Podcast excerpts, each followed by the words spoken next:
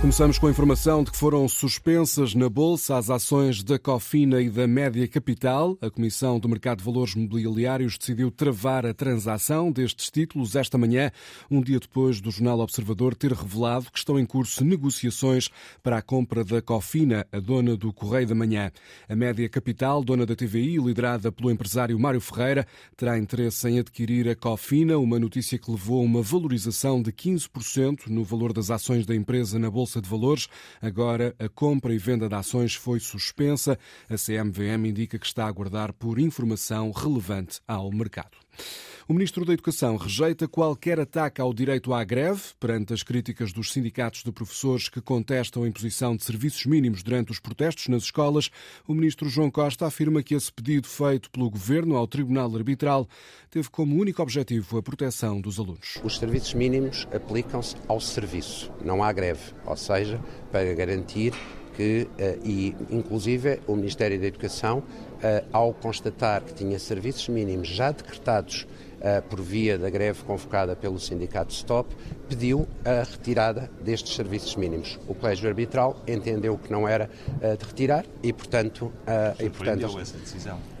Eu acato sempre as decisões, as decisões de, de, de, dos setores da, Justiça com, com maior naturalidade, é isso que acontece no Estado uh, democrático.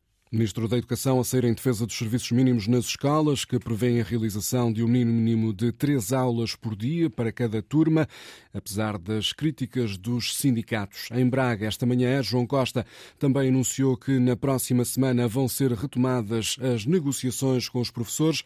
A reunião suplementar, Ana Gonçalves, já tem data marcada. A negociação suplementar pedida pelos sindicatos dos professores vai acontecer já na próxima quinta-feira e o Ministro da Educação vai levar mais propostas que que, segundo o João Costa, respondem a muitas reivindicações antigas dos professores. Vamos ter este ano, já este ano, a, a, maior vinculação de professores de que há memória. Retirar da precariedade mais de 10 mil professores.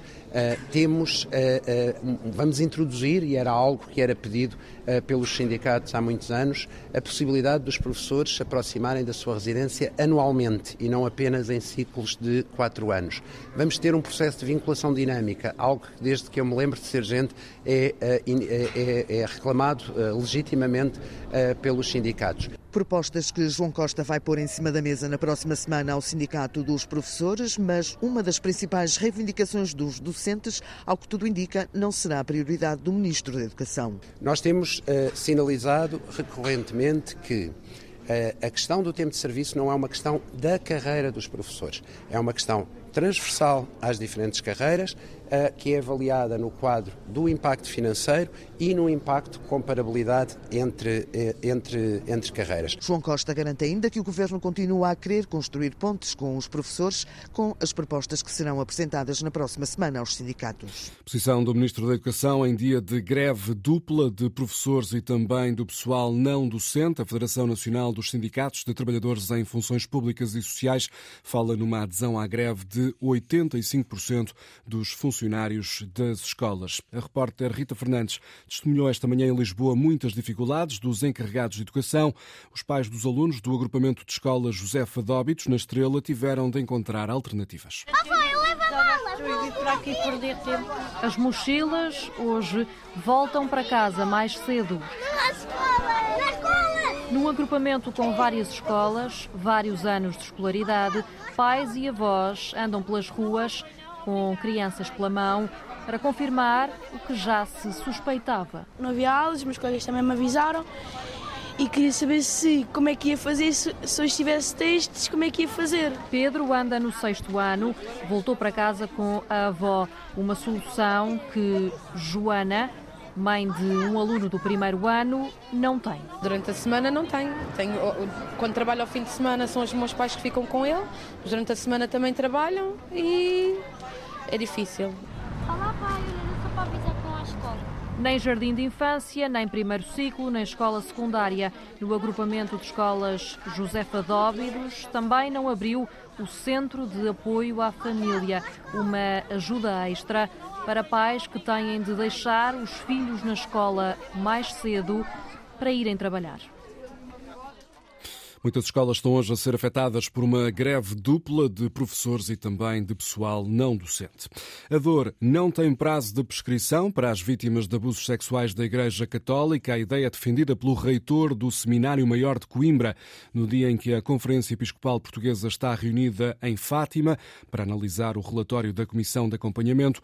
O padre Nuno Santos defende em declarações recolhidas pela jornalista Rita Soares que os bispos portugueses têm o dever de ouvir de viva voz cada uma das vítimas. É preciso pedir perdão e pedir perdão não só com vigílias e com celebrações, como já o fez e muito bem, mas depois ter a coragem de, nomeadamente os bispos, de escutarem as vítimas. Em alguns casos, acredito que seja possível, desde que eles queiram, como é óbvio, sempre respeitando a vítima. Noutros lugares e noutros casos, julgo que alguns não terão essa coragem, nem irão fazer isso, com grande pena. O Papa nisso tem sido um bom exemplo quando uh, visita algum país e uma das reuniões que, em alguns casos, tem é precisamente uma reunião onde vai escutar as vítimas. E acho que esse encontro pessoal é um apelo que o Papa faz muitas vezes e faz diferença. Portanto, uh, é um exemplo que deveria ser seguido por cada um dos bispos portugueses. Sim, aqueles que não seguirem, penso que ficarão aquém daquilo que lhes é pedido, sinceramente. E mesmo isso, estamos só no início de um processo.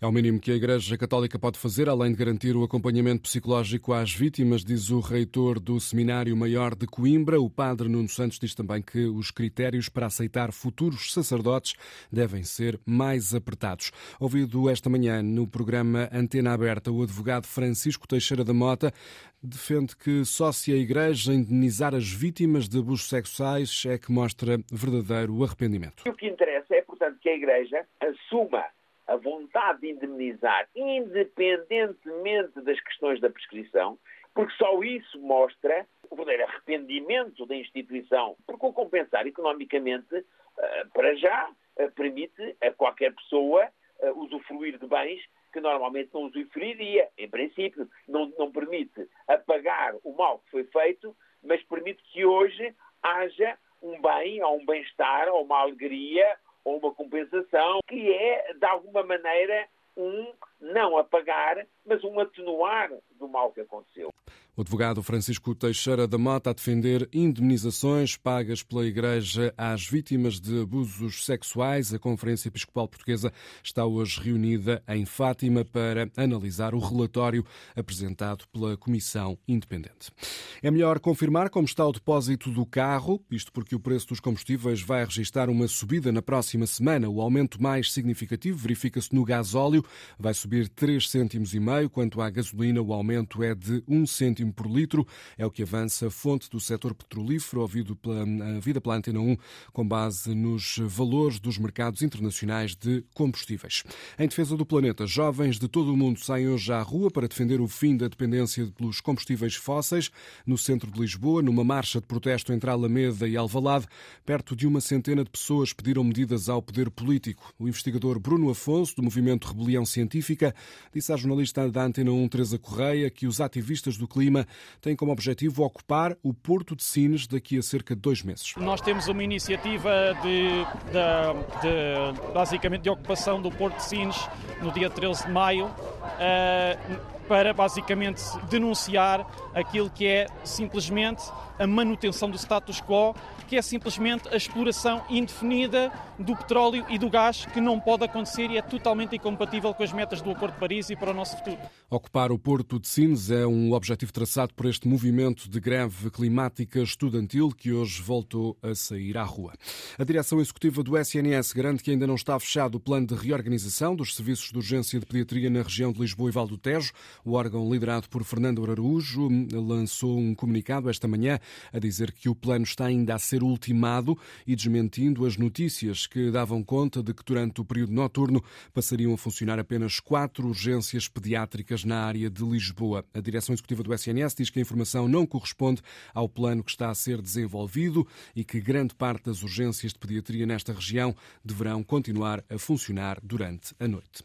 É um problema de peso nos próximos 12 anos, metade da população mundial vai sofrer de obesidade ou excesso de peso. É o que indica um estudo divulgado hoje, na véspera do Dia Mundial da Obesidade. O documento indica que em 2035, 4 mil milhões de pessoas vão subir à balança e os ponteiros, Isabel Cunha, vão indicar valores bastante acima daquilo que é considerado saudável. Se não forem tomadas medidas até 2035, metade da população, 4 bilhões de pessoas, serão obesas. O relatório da Federação Mundial de Obesidade destaca com preocupação as taxas crescentes de obesidade entre as crianças e os adolescentes, que devem duplicar em relação a 2020. Os especialistas deixam outro alerta: vai ser nos continentes asiático e africano onde se vai registar a maior subida de pessoas com excesso de peso, seguindo as tendências atuais de consumo de alimentos altamente processados, comportamentos sedentários e falta de políticas e respostas dos serviços de saúde para auxiliar no controle do peso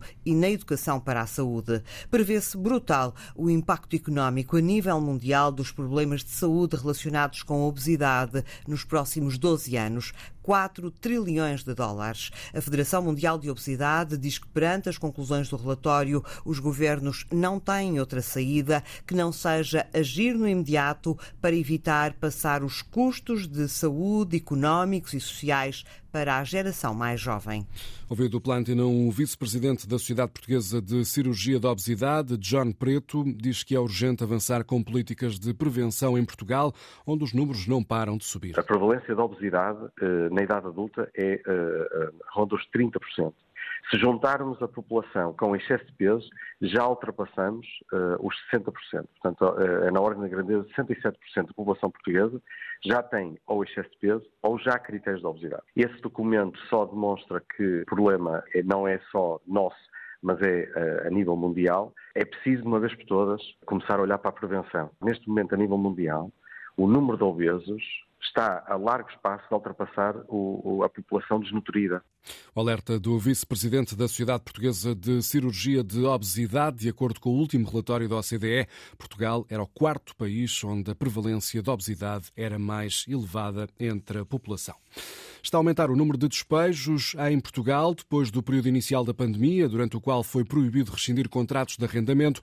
Agora, desde o levantamento dessa proibição, o número de despejos tem vindo a subir, é o que indicam dados recolhidos hoje pelo Jornal Público. Olhando para o caso de Lisboa, a quantidade de inquilinos obrigados a abandonar as casas já ultrapassa, Cláudia Guerra Rodrigues, os valores registados antes da pandemia. É Lisboa que concentra a maioria dos pedidos de despejos. Só no ano passado foram emitidos mais de 500 processos processos no distrito. É um aumento de quase 13% em relação a 2019, ou seja, antes da pandemia. Já no Porto, o segundo maior distrito em termos de população, o número de despejos mantém-se aquém dos níveis pré-pandemia e está a diminuir. Mas, segundo o Jornal Público, mesmo em distritos mais pequenos, onde a pressão habitacional não é tanta, os despejos estão a aumentar. É o caso de Coimbra, onde o número de despejos finalizados passou de 25 em 2019 para 37 no ano passado. Já em Faro, onde os preços das casas são dos mais altos do país, foram concluídos 81 despejos em 2022, muito acima do que aconteceu antes da pandemia. Há mais senhorios a despejar os inquilinos de casa do que antes do início da pandemia de Covid-19.